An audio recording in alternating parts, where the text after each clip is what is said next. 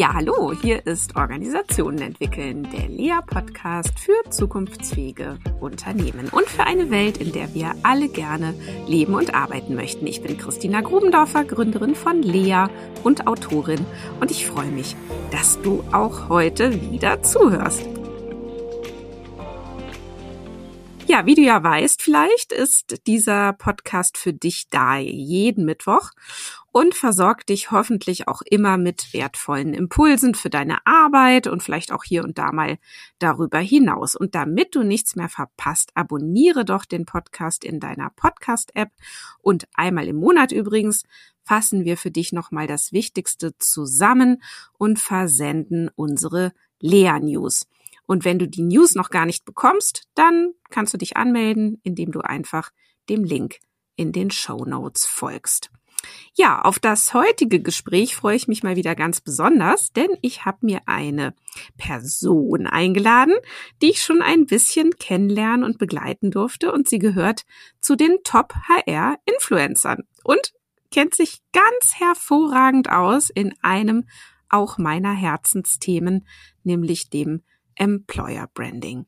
Und über dieses Thema spricht sie immer gerne, wie sie sagt, und ich kann sie dazu eigentlich alles fragen. Ich finde, das ist eine super Ausgangslage für einen Podcast. Ja, ich mach's äh, nicht länger spannend. Heute hier zu Gast ist Beate Schulte. Ja, Beate ist heute Head of Recruiting und Employer Branding beim Hörakustikunternehmen GEAS und hat aber in diesem Feld schon mehr als, ja, mehr als zehn Jahre Erfahrung, noch ein bisschen länger, in den verschiedensten Unternehmen, aber immer in ähnlichen Funktionen gesammelt. Und ich glaube, ich darf sagen, sie liebt ihren Job und sie liebt es auch, ihr Wissen und ihre große Erfahrung weiterzugeben. Ja, soweit erstmal herzlich willkommen, liebe Beate, hier im Lea Podcast Studio. Ja, vielen lieben Dank für die Einladung, Christina, und für die wirklich herzliche, sag ich mal, Anmoderation meiner Person. Äh, ich gebe dir recht, äh, der, mein Beruf ist meine Berufung und ich äh, stehe wirklich leidenschaftlich für das Thema Employer Branding. Also ja. nachhaltiges Employer Branding auf alle Fälle. Na super, da gucken wir ja gleich noch, was das überhaupt ist. Ähm, jetzt habe ich dich relativ kurz anmoderiert und deswegen auch an dich. Ähm, hier meine neue Lieblingsfrage in dem Podcast. Verrate uns doch mal drei Dinge über deinen Lebenslauf, die dir wichtig sind. Und du kannst sehr gerne auch noch ein ähm, bisschen was ergänzen zu dem, was ich jetzt schon zu dir erzählt habe. Ja, sehr gerne. Ähm, drei Punkte und drei Fakten zu mir aus meinem Lebenslauf. Ja, ähm, ich glaube, wer mich so kennt und wer mich so ein bisschen begleitet, weiß, ich bin extremst äh, wissbegierig und äh, versuche mich da stetig weiterzuentwickeln. Also das ist so ein Punkt von mir, weil ich halt äh, gerne übermorgen gestalte und äh, für übermorgen brauche ich halt so ein bisschen Input immer. Das heißt, ähm, ich bin eine Übermorgen-Gestalterin, äh, wenn man mich so äh, kennt und meinen Lebenslauf mal verfolgt. Ähm, zum anderen, was auch ein persönlicher Fakt ist, ähm, ich liebe Lateinamerika und Spanisch. Äh, das heißt, ah. ähm, ja, genau, ich spreche fließend Spanisch, manchmal schon gar besser als Englisch. Äh, da muss ich mir manchmal die spanischen Wörter erstmal überlegen, bevor ich ins Englische komme.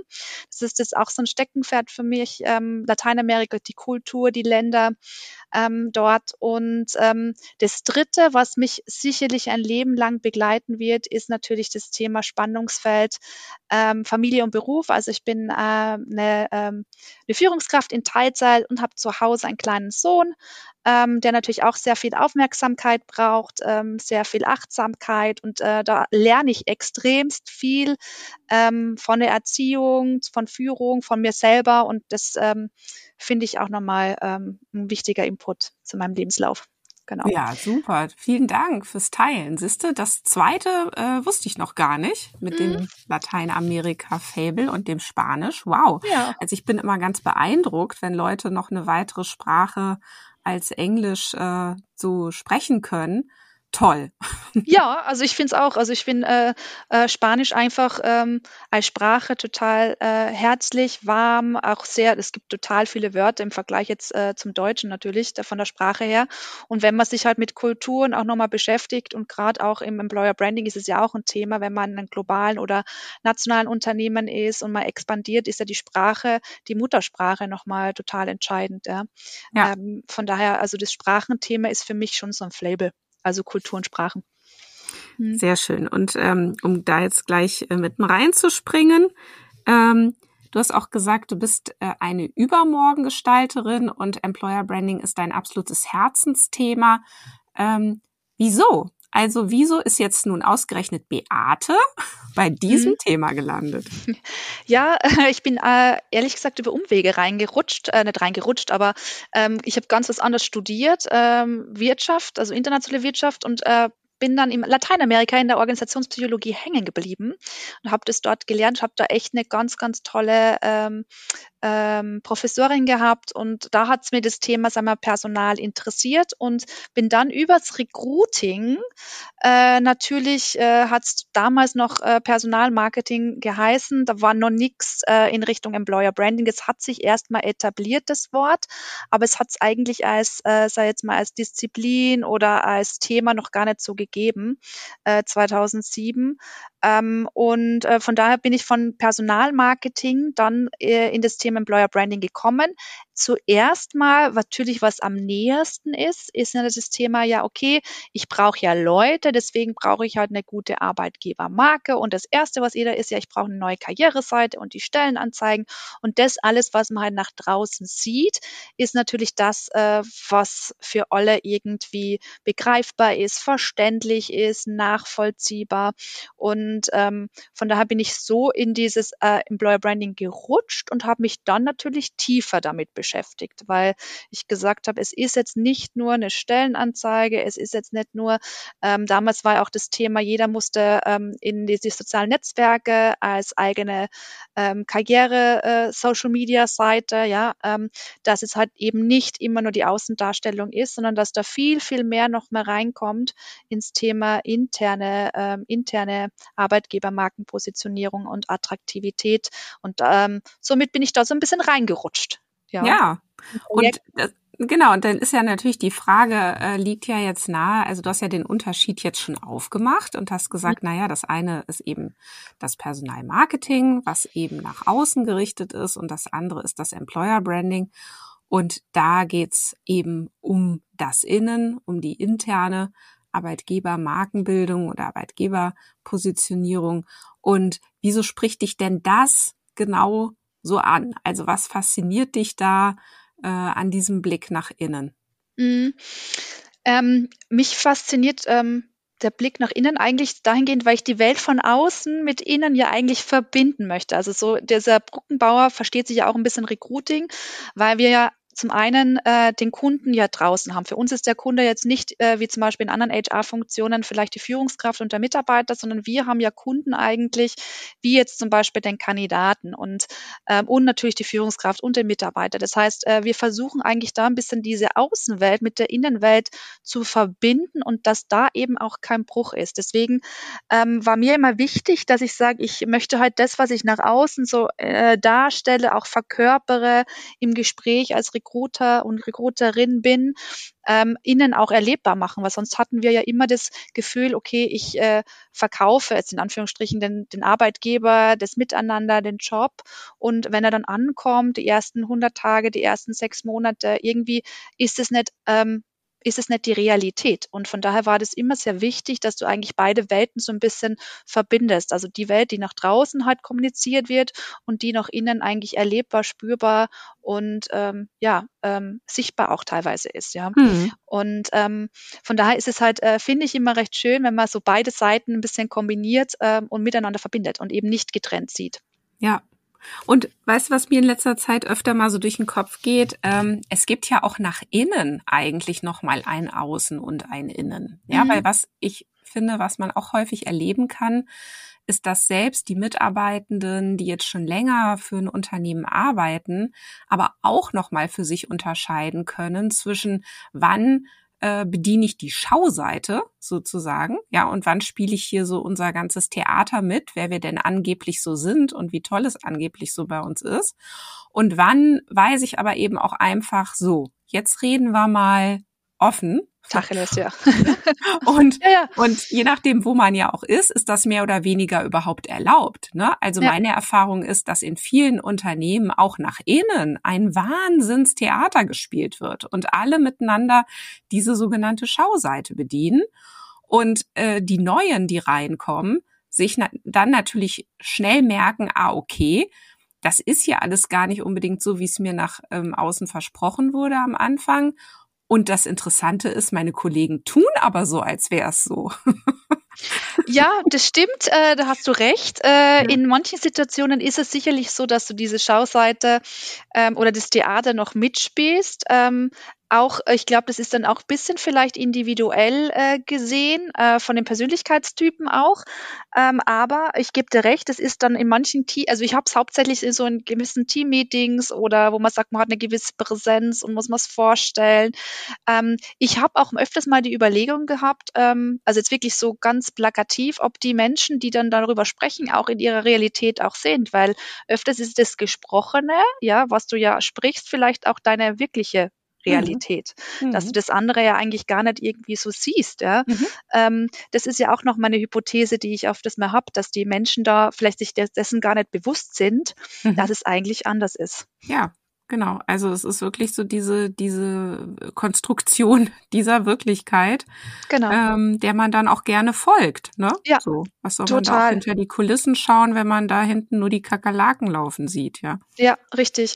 Und äh, speziell, äh, ja, doch, doch speziell, also ich merke das natürlich auch bei Führungskräften und da muss ich auch ganz stark, sage ich jetzt mal, in den Sparring und in der Beratung gehen, dass es eben nicht, sage ich jetzt mal, immer so mal äh, das Schöne darzustellen ist, auch beim Job natürlich, keine Frage, aber dass man schon auch, sage ich jetzt mal, die Ecke und Kante äh, mitgibt und dass man da schon auch äh, das Authentische und das Realistische darstellt. Also ich glaube, das ist ein bisschen diese Waage, weil öfters trauen sich ja viele äh, Führungskräfte ja nicht, sage ich jetzt mal, mit der Ehrlichkeit nach außen zu gehen, ähm, weil ja gerade der Bewerbermarkt auch ziemlich äh, schwierig ist in manchen Funktionen und da möchte ich mich ja natürlich gerne als Beste präsentieren, ja, und bewerben. Aber ich glaube, genau diese Ecke und Kante manchmal, wo man sagt, okay, äh, es ist momentan vielleicht ein bisschen schwierig oder man, man, man, ähm, man ähm, sagt man, wie man ist, ist manchmal öfters mal sympathisch. Also das äh, kriegen wir schon, kriegen wir mit hm. im Recruiting. Genau, wie, wie äh, weit kann man oder sollte man denn da aus deiner Erfahrung gehen? Oder was wären denn so hm. Beispiele für Ecken und Kanten, von denen du sagst, die kann man dann ruhig auch mal nennen. Ja, also mhm. vielleicht hast du einfach aus deiner Erfahrung noch ein paar Beispiele parat. Ja, also ähm, ich glaube, das muss man ein bisschen differenzieren. Also manchmal ist das Thema, was kann ich denn, wie eine Unternehmung vielleicht dargestellt wird, wie man so, wie du ja schon gesagt hast, ähm, vielleicht die Spielregeln sind und wie das, wie, wie hier eine Organisation funktioniert. Ich glaube, da ist ganz wichtig immer die Kommunikation oder Entscheidungswege. Ist man jetzt ein bisschen schneller ähm, äh, oder dynamischer oder braucht es ein bisschen mehr Abstimmungsprozesse? Ich glaube, solche Sachen ist, sind, glaube ich, schon wichtig, dass man das so im Grundgerüst ein bisschen mitgibt gibt, ähm, äh, damit man auch weiß, okay, wo, wo, wo komme ich denn rein, ja, also vom Außen mhm. hin. Mhm. Ähm, das ist so das Übergeordnete. Und dann, glaube ich, ist es ja nochmal ganz wichtig, ähm, in, der, in der Thematik auch nochmal auf Team oder auf Aufgaben, da, äh, sage ich jetzt mal, schon ein bisschen die Realität, also die Ist-Situation mitzugeben, aber natürlich auch äh, den Ausblick nach vorne hin, ja. Also ich glaube, das ist so ein bisschen ähm, wie Sie sagen, man darf da nicht ähm, die Scheu haben, alles nur in der Soll- und in der Zukunftsperspektive zu geben und wie man sich das alles immer wünscht, sondern schon auch mal ein bisschen Realität mitzugeben. Gell? Ähm, ich glaube, da kann ich jetzt nicht so richtig und kein, also nicht den einen oder den anderen Weg mitgeben, sondern das muss man halt ein bisschen verbinden. Ich kann halt, ähm, ich merke halt öfters, glaube ich, in vielen Organisationen, das kennst du wahrscheinlich auch, ist ja immer das Thema Strategie und äh, operatives Geschäft. Gell? Ähm, mhm.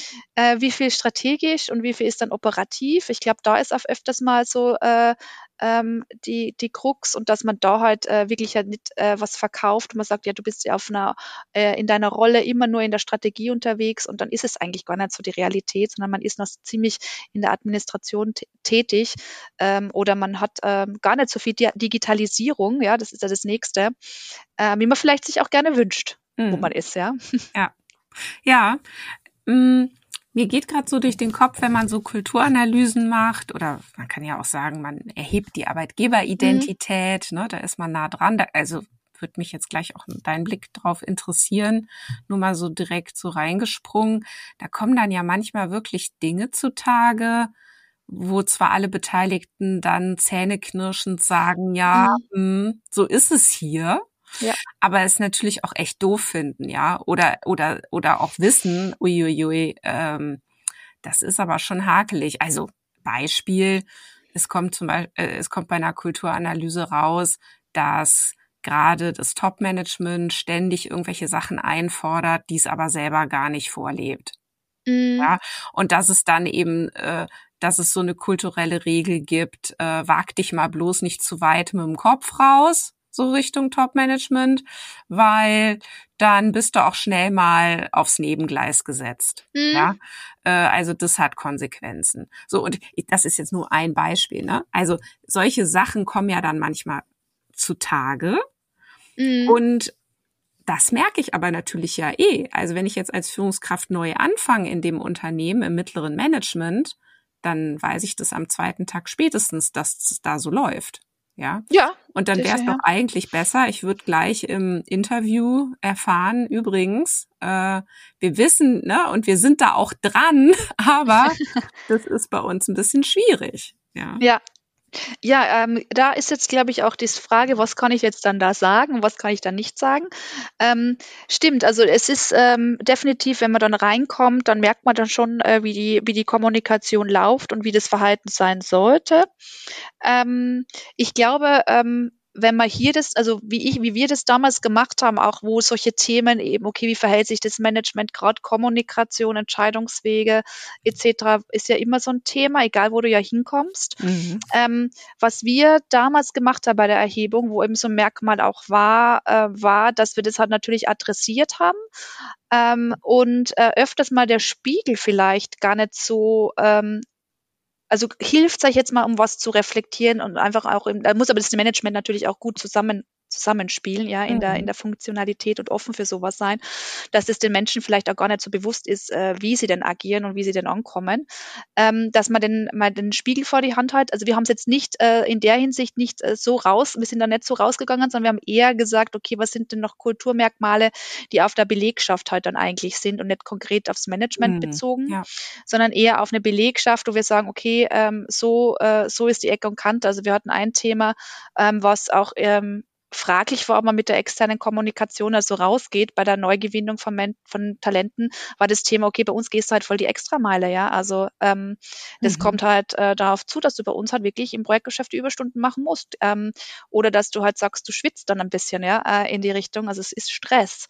Ähm, wir haben uns aber bewusst dafür entschieden, da rauszugehen auch weil das halt der Fakt ist, wenn du im Projektgeschäft bist und wir, du hast, äh, sag ich mal, Deadlines, und du hast immer wieder so das Thema, ähm, dass es zu Verspätungen kommt, dass alles nicht einwandfrei läuft, weil das Projektgeschäft, gerade wenn viele Dienstleister mitkommen, da bist du halt abhängig, ja, und da hast du immer eine Variable, wo irgendwas schiefgehen laufen kann. Das heißt, diese, ähm, sagen wir, Superhelden und die Heroes, die hat es dir überall gegeben und deswegen war das Thema der Extrameile zu gehen und du schwitzt ein bisschen, äh, war natürlich das, was wir reingeschrieben haben, gell. Ähm, und auch das Thema ähm, Spannungsfelder, also äh, es gibt Reibungen, also du hast immer Spannungsfelder ähm, zwischen, sagen wir, Projektgeschäft und Produktentwicklung, ja. Du hast ein Spannungsfeld zwischen diesem äh, öfters mal Finance, also so kurzweilig, ad hoc und langfristig. Ja, also das ist Spannungsfeld hast du ja überall und dass es halt Reibung gibt, aber die erzeugt gute Energie. Also dass wir eher sagen, diese Ecke und Kante, die gibt's, aber die erzeugt für Diskussion und gute Energie. Und von daher haben wir das nach außen auch gespiegelt, ja. Also, ja. dass du in dieser Balance bist. Oder äh, bei einer anderen äh, Erhebung war das Thema ähm, Sprache, ja. Also zu sagen, du hast immer das Thema National- und Internationalität, ähm, dass wir halt äh, jetzt nicht mehr so der na na nationale Player sind, sondern richtig international sind. Äh, Englisch spielt jetzt einfach eine Rolle und das musst du auch lernen. Also da musst du bereit sein, das auch zu lernen, gell? Ja. Ähm, das sind so Themen, ja.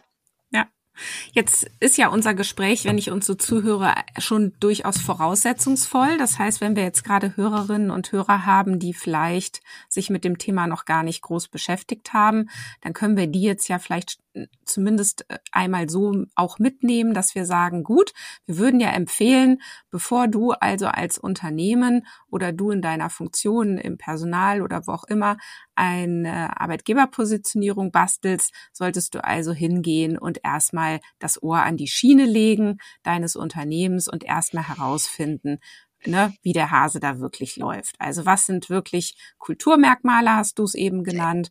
Was sind einfach Identitätsaspekte dieses Arbeitgebers, dieses Unternehmens? Was macht uns wirklich aus? Wie sind wir verfasst? Äh, und was ist eben bei uns richtig cool dabei, ne? Und was sind aber eben auch Dinge, die ähm, ja ein bisschen schwierig sind. Und dann kommen wir ja genau zu der Frage, wie treffe ich dann die Entscheidung, wie wähle ich meine Arbeitgeberpositionierung, was von all dem, was an uns auch ein bisschen komisch ist, will ich eigentlich auch preisgeben, muss ich vielleicht einfach auch preisgeben, weil das Risiko zu groß ist, äh, dass ich Leute dann direkt wieder verliere, die das nicht äh, vorher einkalkulieren. Ähm, und was muss ich aber einfach auch verschweigen, weil sonst mhm. kriege ich überhaupt niemanden ja. mehr. Also ja, ja, klar. Das ist äh, eine gute, also das haben wir uns, also das ähm, haben wir dann so geregelt. Also das sind bei uns ja natürlich, hast du nicht nur ein oder zwei, drei Kulturmerkmale, du hast sicherlich mehrere und dann heißt, welches wähle ich aus? wenn du halt eben so Fokusgruppen gemacht hast, äh, Mitarbeiter wirklich befragt hast. Also wirklich, äh, uns war auch wichtig, dass wir das nicht fragen, weil ich merke schon, dass äh, HR prinzipiell ja auch was ist, was kann ich denn sagen, was geht denn dann durch, direkt halt zur Geschäftsführung, zum Management natürlich an, anonymisiert, aber trotzdem hast du halt das Thema der Offenheit ist halt voll wichtig. Deswegen ist da schon wichtig, dass du halt jemanden nimmst, der neutral ist, der vielleicht jetzt kein, sag ich jetzt mal, nicht, sag ich jetzt mal, in der Organisation ist, um genau diese Offenheit auch zu haben. Bei ja. solchen Fokusgruppen finde ich total wichtig. Ähm, und wenn dann äh, einige Merkmale rausgekommen sind, ähm, ähm, war unser, unser Thema zu sagen, ähm, das äh, Management und einen Kreis, sag ich jetzt mal von ausgewählten Leuten, die äh, wirklich sagen, okay, was ist denn sowas, was ähm, extremst stark ausgeprägt bei uns intern ist und was wäre denn was, wenn du jetzt auf unsere Mitbewerber guckst, in einem Segment, was halt andere nicht auf ihrer Schauseite jetzt nach außen kommunizieren, ja, ähm, als Kulturmerkmal, wo wir uns halt differenzieren können, ja. Ähm, das ist der eine Part und der zweite Part ähm, ist ja auch der, wo das Management schon vorgibt, wo die Reise hingeht. Das heißt, es kann natürlich das Management sagen, wie, wo, wo stehen wir in fünf Jahren und was braucht wir, brauchen wir als Organisation an Verhaltensweisen noch mehr, um zukunftsfähig zu bleiben. Also diese Sollperspektive in die Zukunft ähm, ist eigentlich noch wichtig, damit wir natürlich in der Rekrutierung oder in der Beurteilung äh, von Leuten, die dann für uns ähm, passen, auch so ein bisschen ähm, das Zukunftsszenarien auch noch mehr haben. Ja. Das deckt sich ja dann auch mit dem Thema, ähm, wenn du halt strategische Personalplanung dann auch nochmal machst und sagst, okay, ähm, wo geht's, wo geht die Reise hin? Brauche ich denn ein neues also Corporate Development als Geschäftsfeld oder wie wachse ich denn nochmal, ähm, dass man halt neue Zielgruppen vielleicht oder neue Rollen dann nochmal identifiziert und daraus ergibt sich ja dann auch nochmal der Bedarf und vielleicht auch das Verhalten und die Kompetenzen, die ich dann halt einfach brauche. Ähm, das sind halt noch so Aspekte, die man mit einfließen lässt. Ähm, und dann ähm, haben wir, haben wir halt ähm, zum einen die Variante gemacht, um zu identifizieren, ob sich jetzt die Mehrheit der Organisation natürlich mit den Merkmalen der Arbeitgeber positionieren, die wir uns jetzt vorgestellt haben, auch identifizieren können, haben wir äh, zum einen sogenannte Open Rooms gemacht. Das heißt, wir sind in den Dialog mit äh, den Kolleginnen und Kollegen gegangen und haben wirklich gefragt, ähm, ähm, wie empfindest du, äh, wie empfindest du die Sätze, wie empfindest du die Beschreibungen und haben halt da mit dem Wort äh, und mit den Sätzen viel gespielt ähm, weil wir mit, also weil wir festgestellt haben, dass Wörter ja, wie zum Beispiel Mut, das war für mich gar nicht äh, so klar, dass Mut äh, für den einen was negativ bedeutet und für den anderen eigentlich eine positive Charaktereigenschaft ist, ja. Mhm. Und äh, das mal rauszufinden, ist natürlich total spannend und zu sagen, was wollen wir denn vom Typ, vom Denkmuster zu, also wenn, wenn man den ansprechen, eher den, der sagt, der Mut ist was Positives oder auch den Mut ist was Negatives und woran machen sie das denn auch wieder fest, ja. Ähm, oder ähm, wir hatten ähm, auch ähm, das andere, ich glaube, bei einer anderen Arbeitgebermarkenpositionierung war ziemlich stark das Label ACDC drinnen. Ja. Aber das war halt, äh, weil das halt von der, von der, vom Ursprung halt, ähm, wie soll ich sagen, von der, vom, vom Kern, wie die Firma halt entsprungen wurde, wurde das halt extrem so ACDC halt, äh, die Musik halt gehört und das war halt auch so ein Merkmal, das vielleicht bei einer Generation, die halt ganz am Anfang beim Start dabei war, passend war. Aber die Leute, die halt neu gekommen sind, die hatten damit nichts anfangen können, ja. Mhm. Als Beispiel jetzt nur, da hat man auch gemerkt, dass die Organisation sich halt über die Jahre auch verändert hat mit ihren, also mit ihren äh, ähm, Mitarbeiter und Mitarbeiterinnen. Gell? Aber ähm, solche Sachen geht es halt herauszukristallisieren. Und ähm, wir hatten dann auch noch, also diese Open Rooms, einfach wirklich in der agilen Weise zu sagen, was stört dich, was findest du gut und welche Hinweise hast du und das auch über unterschiedliche Personengruppen. Also was sagen jetzt die jüngere Generation, was sagt eine ältere Generation und auch über Funktionen, damit wir dann eigentlich gucken, wenn wir halt ein sehr ingenieurlastiges Unternehmen zum Beispiel sind und techniklastig, welche Wörter funktionieren denn da? Ja, also das ist halt auch nochmal Sprache Sprache finde ich ja total wichtig, ähm, um äh, nach außen auch die richtigen Leute anzusprechen und nach innen auch zu halten. Ja, also das äh, kennt man ja auch im Veränderungsprozess, dass die Sprache total wichtig ist. Ja.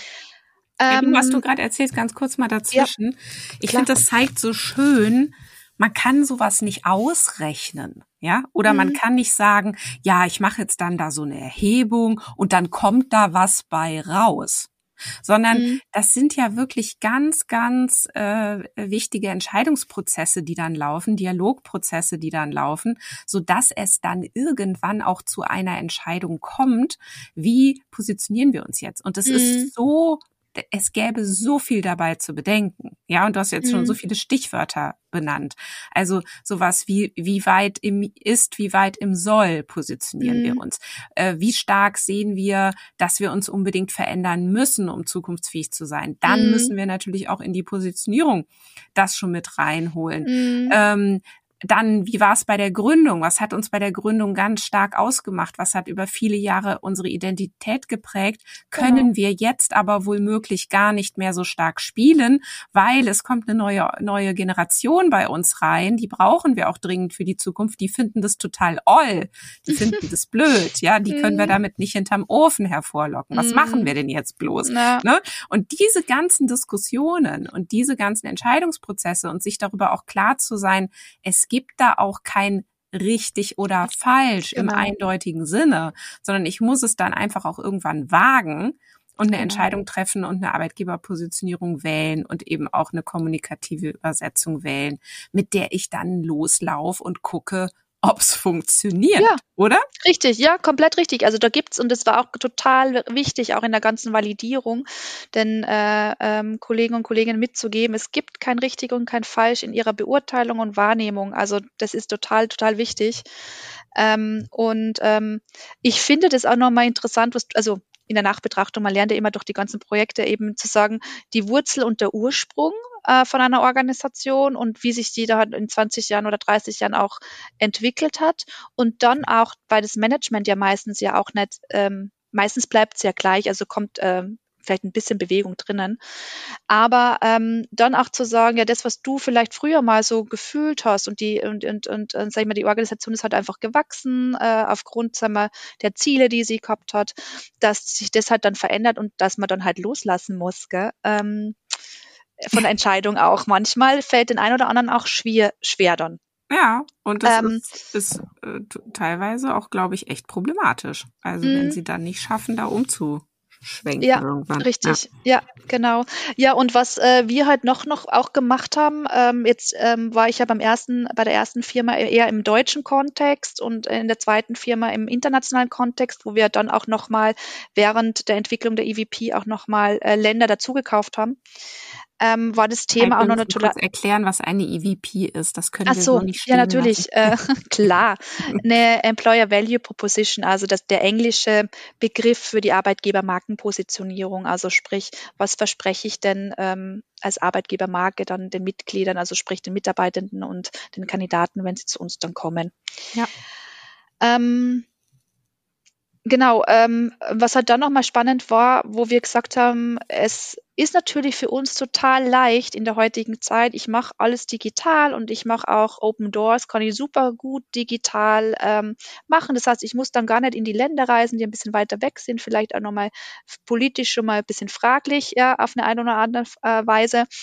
Ähm, bin ich trotzdem der Verfechter, und das meinte ich jetzt auch mit Nachhaltigkeit, Employer Branding, dass ich eben nicht das digital mache, sondern gerade wenn es um Gefühle oder gerade wenn es um so Emotionen, Wahrnehmung, Beobachtungen geht, dass ich das vielleicht auch wirklich live vor Ort mache, zu sagen, ich, ich schaue mir das an, ich merke ja dann schon kulturell, äh, wenn ich beobachte, wenn ich da live vor Ort bin, wie verhalten sich denn die Leute, ja, dann nehme ich ja nur ganz, ganz viel andere Sachen wahr, die ich digital vielleicht gar nicht wahrnehmen kann. Deswegen äh, ist es sowas, wenn man sagt, man geht auch nochmal in eine Validierung ähm, rein äh, oder in eine Erhebung, dass ich halt wirklich die Workshops dann in den Ländern auch nochmal mache. Und teilweise bin ich auch dafür, das habe ich auch gemerkt, wir sind ja, wir neigen dazu, wenn man halt ein, wenn man halt globaler auch ist, gleich in die englische Sprache zu gehen. Das heißt, von Deutsch übersetze ich in Englisch, merke dann auch öfters, boah, Englisch klingt viel schöner, weil die einfach nochmal ganz andere äh, Wörter haben ähm, und dann äh, zu gucken, okay, ich validiere das Englische dann äh, dementsprechend in den anderen Sprachen, also sprich in den anderen Ländern, ja. Mhm, mhm. und äh, davon sind wir auch abgegangen, sondern wir haben gesagt, wir übersetzen das alles äh, in die Muttersprache. Äh, wohl wissend, dass natürlich ein bisschen Verlust da ist, dass die, wenn man so ein bisschen übersetzt. Ähm, aber wir haben gesagt, dass in der Muttersprache ist meistens die näher dem Herzen äh, und somit näher dem Gefühl auch und man kann sich besser ausdrücken und haben halt versucht, da auch in der Muttersprache das alles zu moderieren und, ähm, sage ich jetzt mal, äh, umzusetzen, damit du halt einfach diesen Anknüpfpunkt hast. Und gerade wenn du halt auch akquirierst, ist es natürlich auch wichtig, dass du Gesicht zeigst, dass du dann eigentlich die Nähe nochmal aufbaust. Ähm, also ich glaube, das spielt so ganz viel einher. Ähm, und auch hier war immer das Thema zu sagen, und das kommt ähm, wahrscheinlich auch äh, die Arbeitgebermarke-Thematik, dass du äh, natürlich auch die Werte, die wir dann haben, auch im neuen Land zu fragen geht, den du einkaufst, äh, stulpe ich die einfach über? Also, oder äh, wie viel, ähm, wie viel was lasse ich denn da auch nochmal zu an, äh, an Unterschiedlichkeit, gell? Also ich kann dir nur vollumfänglich zustimmen. Ich habe da wirklich ähnliche Erfahrungen gemacht. Mhm. Wir machen, wenn wir, also weißt du, so schön das auch ist mit dem ganzen Remote und dem ganzen digitalen Arbeiten, aber wenn es darum geht, ähm, eine Kultur zu erfassen, du musst einfach vor Ort sein und du musst die Leute persönlich, also man, man muss einfach persönlich diese Gespräche führen. Ne? Und, äh, und nochmal zur Sprache. Jede Sprache eröffnet ganz andere Denk- und auch Fühlräume. Und deswegen ist es finde ich eine große, ähm, ein großer Gewinn, wenn man Menschen findet in so einem Prozess, die beide Sprachen super sprechen. Also beide meine ich jetzt einmal eine Sprache, in der man das irgendwie alles ja auch verarbeiten muss, ne, so ein Prozess oder so ein Projekt zu managen. Mhm. Und das andere aber diese Muttersprachen. Und hier auch mhm. wirklich zu schaffen, eine ja eine Übersetzung im Sinne von Bedeutung hinzukriegen, mm. ja und zu sagen, wenn wir das wollen, dass die Emotion rüberkommt, dann muss das zum Beispiel in Brasilien so und so heißen, damit das, ja. ne, du kannst es nicht wörtlich Voll. übersetzen, sondern mm. du musst einfach eine andere eine andere Formulierung finden mm. dann. Ja. ja. Und da darf man halt als Unternehmung jetzt nicht sparen. Sage ich jetzt, wenn man es jetzt nachhaltig auch machen möchte und wirklich gut. Ähm, da gebe ich dir vollkommen recht. Und ähm, ich habe es halt auch nochmal spannend gefunden. Ich weiß, äh, ich bin, wenn mir jemand mal fragt, ja, wie, also oder wie setze ich das auch nochmal um? Also im Employer Branding war mir immer ganz wichtig, dass ich halt Marketing ähm, und äh, Unternehmenskommunikation mit drinnen habe, weil ich mir immer das so vorstelle, du hast halt Corporate Branding, also du versprichst ja was, sag ich jetzt mal nach außen hin, nach deinen unterschiedlichen Stakeholdern, sage ich jetzt Anteilseigner oder äh, keine Ahnung, wie das, wie die, also Meinungsbildner oder Institute, Lieferanten, also dieses Thema Corporate, dann hast du das Produkt, Branding, wo du sagst, du hast eine, äh, eine Marke halt, äh, wo das äh, Produkt halt eine Rolle spielt, ja, wo du ein Produktversprechen hast und dann hast du halt als Arbeitgeber nochmal ein Versprechen. Und das Verbindende, was ich da halt immer suche, ist natürlich die Werte und die Vision. Und ähm, das ist deshalb, wo ich sage, die Werte sind halt auch wichtig, äh, wenn du halt dann ein Land dann nochmal einkaufst, war immer die Fragestellung, ähm, wie viel ja, ähm, standardisieren wir das jetzt oder lassen wir halt, wenn wir jetzt zum Beispiel gerade in Ländern sind, die vielleicht nochmal komplett anders ausgerichtet sind, schon mal Len, Len, also schon mal Kulturmerkmale als Land haben, ja, ähm, wie viel lässt du da nochmal zu? Ja, wenn du jetzt in ganz komplett kulturell andere Länder gehst. Gell? Ja, genau. Und wäre dann wirklich deine Empfehlung, da einen möglichst gemeinsamen Nenner dann doch zu finden oder mm. diese Freiheitsgrade auch zuzulassen ja. dann lieber? Ja, auch hier, glaube ich, gibt es auch kein richtig und kein falsch. Ich glaube, durchziehen muss man das dann eigentlich, die Entscheidung, die man dann hat. ähm, das ist ja meistens das, dass man dann eher wenn man was sich entscheidet, dann muss man halt bis zum Ende das halt dann auch durchziehen und vielleicht eher dann sagen, okay, ähm, muss ich noch irgendwas anpassen, also wo stehe ich?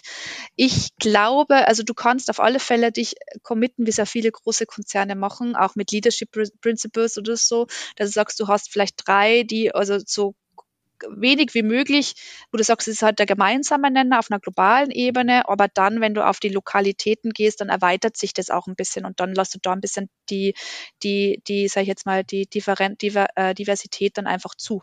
Mhm. Ja. das ist meine Empfehlung, sondern beides verbindend irgendwie, dass du nicht entweder oder machst, sondern ein bisschen Nee, da sind wir eigentlich auch wieder bei diesem ganzen Entscheidungsprozess, mhm. ja, wo mhm. man wirklich äh, eben abwägen muss und irgendwann dann mal entscheiden muss und dann äh, ja. beobachten, was passiert.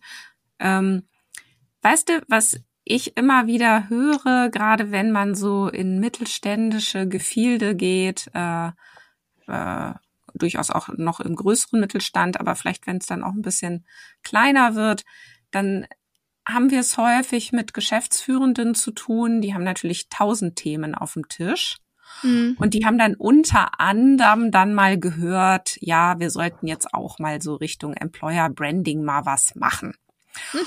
Und dann fragen die mich oder uns, ähm, ja, was habe ich denn da davon? Also was ist denn jetzt der Return Ne? Und ja. wie kann man das berechnen? Und ähm, woran kann ich das denn jetzt nun wirklich sehen, dass sich so eine Investition auch lohnt, dass ich da jetzt wohl möglich eine Stelle für schaffe oder zumindest mir irgendwie ein Projekt einkaufe?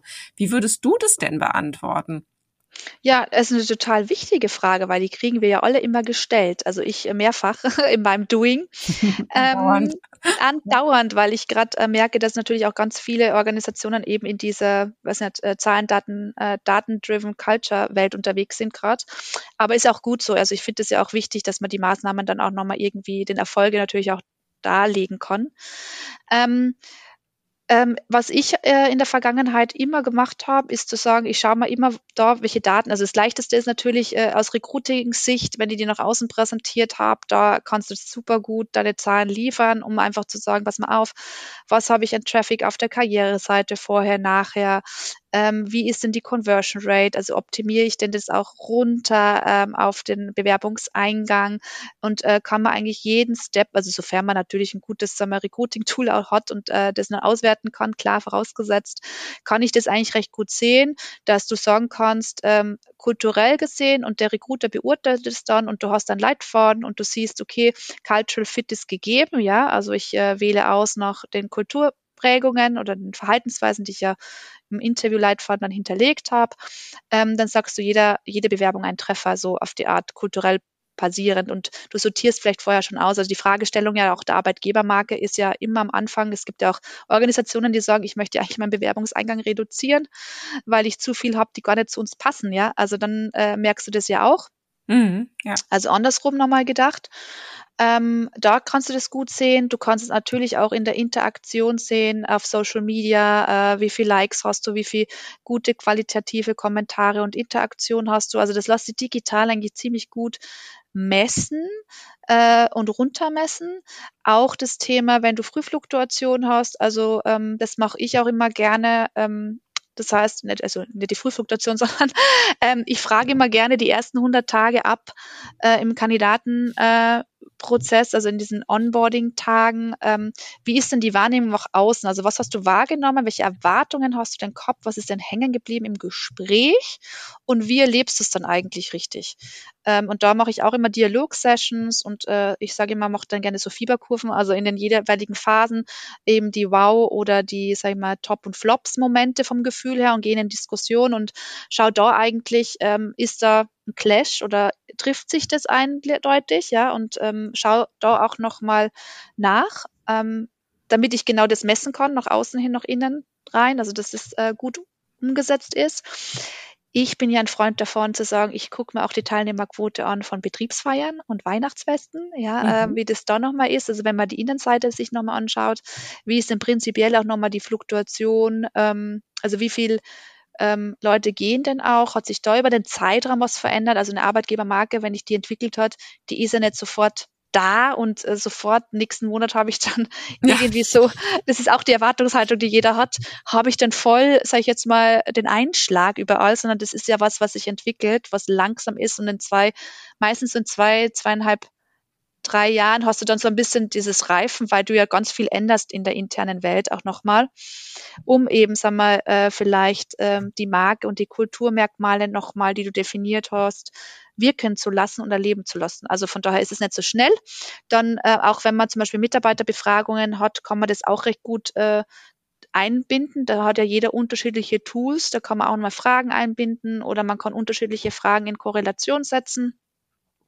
Das ist was, du hast die Kununu-Bewertungen außen, wo du auch schauen kannst, verändert sich der Score, verändert sich die Qualität und die Tonalität der Kununu-Themen.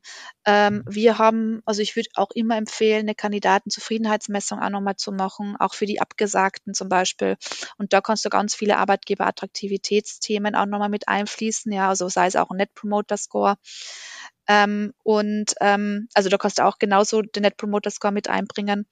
Ähm, aber viel, finde ich halt, ist auch noch äh, das Thema, dass man halt in den Dialog reintritt mit den Leuten. Genau, also ich finde, ähm, also ich finde deine Antwort äh, insofern toll, weil ähm, ich finde die so, ich finde es so sinnvoll, da so drauf zu schauen. Ja, mhm. also wirklich zu sagen, naja, ich kann das an allen Ecken und Enden messen. So, mhm. jetzt gehe ich aber nochmal in die Rolle dieses Geschäftsführers eines mhm. mittelständischen Unternehmens und der würde jetzt sagen, ja, das ist alles toll und nachvollziehbar, aber ich möchte es gern in Geld wissen. Also ja.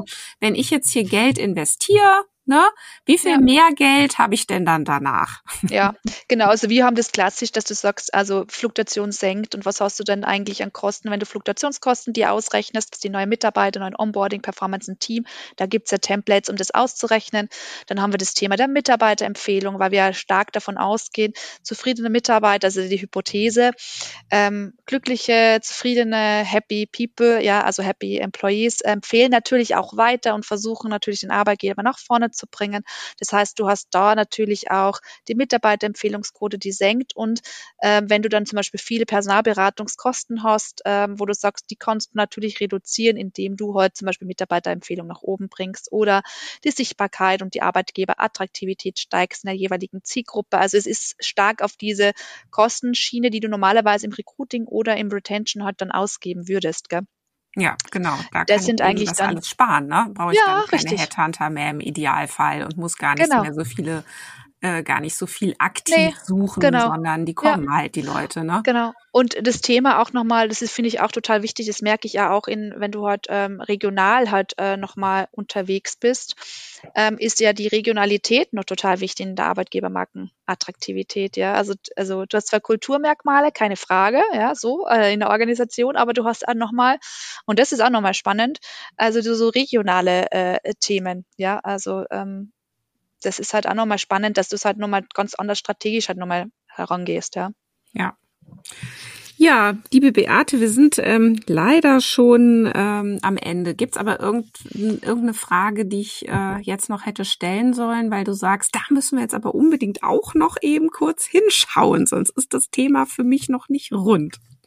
Ach ja, ich bin ja auch ein Befürworter immer, weiß nicht, ob du, äh, ob du das auch weißt, dass Employer Branding ja nicht immer nur, sage ich jetzt mal, auch Retention und äh, Arbeitgebermarkenpositionierung und Kultur das Thema ist, sondern ich sage auch immer, ich finde, das ist ein Trennungsmanagement-Thema, also Exit, Offboarding halt total wichtig auch, dass da auch, sage ich jetzt mal, die Kultur und die Unternehmenskultur, eine Trennungskultur eigentlich etabliert wird, weil meine Hypothese ja auch das ist, wir werden ja immer weniger, äh, sage ich mal, am Arbeitsmarkt und man sieht sich immer öfters, gerade in hm. unterschiedlichen unterschiedlichen Zielgruppen und da ist die Verabschiedung, finde ich, und das vergessen ganz, ganz viele, dass man da eigentlich nochmal äh, so äh, nochmal schöne, sage ich jetzt mal, äh, Kulturreise machen kann oder beziehungsweise Wertschätzungsreise.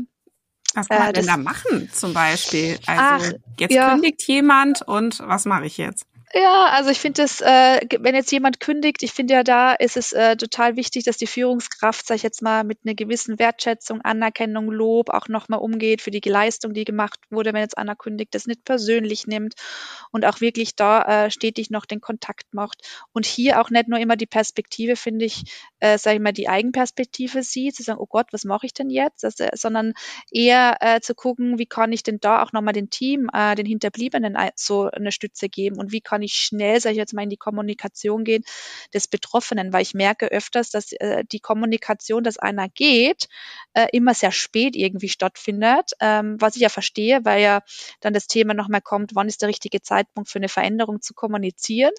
Aber öfters wird das irgendwie ähm, zu wenig schnell gemacht, also hintereinander die Zeitläufe. Und da ist halt wichtig, dass man da auch nochmal eine Fairness und eine Transparenz mitgibt. Also den Mitarbeitern ist die Fairness eigentlich wichtig, dass man wirklich sagt, okay, man gibt ihm die Möglichkeit, seine Arbeit noch gut fertig zu machen, gut zu übergeben, hat regelmäßige Check-ins, äh, die Wissensübergabe wird stattfinden, man macht eine gute, sagen wir, Abschlussfeier und man verabschiedet sich noch äh, äh und gibt da eigentlich noch die Wertschätzung auf Augenhöhe. Und dann machen wir zum Beispiel auch noch ähm, das Thema, wie kann ich den Menschen, der ja geht, äh, der für mich vielleicht jemand ist, ein Talent, ja, äh, der hat eher für sich gesagt hat, ich mag den Arbeitgeber noch vollkommen gut, aber für mich hat sich irgendwie was geändert, weil ich halt was anderes nochmal verfolge ähm, von, der, von seiner Strategie heraus, dass man dann eigentlich nochmal guckt, wie kann ich den eigentlich noch an mich binden, ja, also sprich in drei, vier Jahren könnte ich den ja nochmal ansprechen, beziehungsweise ich spreche ihn ja eigentlich früher nochmal an und hole ihn zurück. Aber äh, zu sagen, der äh, ist ja jemand, den, mit dem ich eigentlich in Kontakt bleiben möchte und wer bleibt denn eigentlich in Kontakt? Also dass man da nochmal ganz klar auf die Beziehungsebene nochmal guckt. Ja, ja, super ja. Punkt. Genau. Ich glaube, da ähm, schauen noch gar nicht so viele hin und mhm. die Praxis sieht noch ganz, ganz anders aus beim ja. Thema Trennung. Aber wie schlau, da äh, auch an übermorgen zu denken, dass mhm. äh, man eher ein Alumni-Netzwerk hat. Ja. ja, genau. Ja. Wunderbar. Liebe Beate, es ist wunderbar, dir zuzuhören und ich freue mich sehr, dass du hier heute zu Gast warst. Vielen, vielen Dank für das Teilen deiner Erfahrungen und die vielen Beispiele und konkreten Tipps. Und äh, ja, wünsche dir weiter viel Freude und äh, bleib so umtriebig. Ja, herzlichen Dank, Christina, für die Einladung. Ja, und ich freue mich immer gerne, mein Wissen weiterzugeben oder weitergeben zu können. Super. Ja, das war Organisationen entwickeln, der Lea-Podcast für zukunftsfähige Unternehmen. Danke, dass du wieder deine Zeit mit mir verbracht hast. Gefällt dir mein Podcast? Dann würde ich mich riesig freuen, wenn du den Podcast in deinem Netzwerk weiterempfiehlst. Und falls du über Apple Podcast oder Spotify hörst, dann gib uns doch auch gleich fünf Sterne. Das hilft uns enorm dabei, weitere Menschen zu erreichen, denen es auch ein Anliegen ist, eine Welt zu schaffen, in der wir alle gerne leben und arbeiten möchten. Tschüss, bis zum nächsten Mal.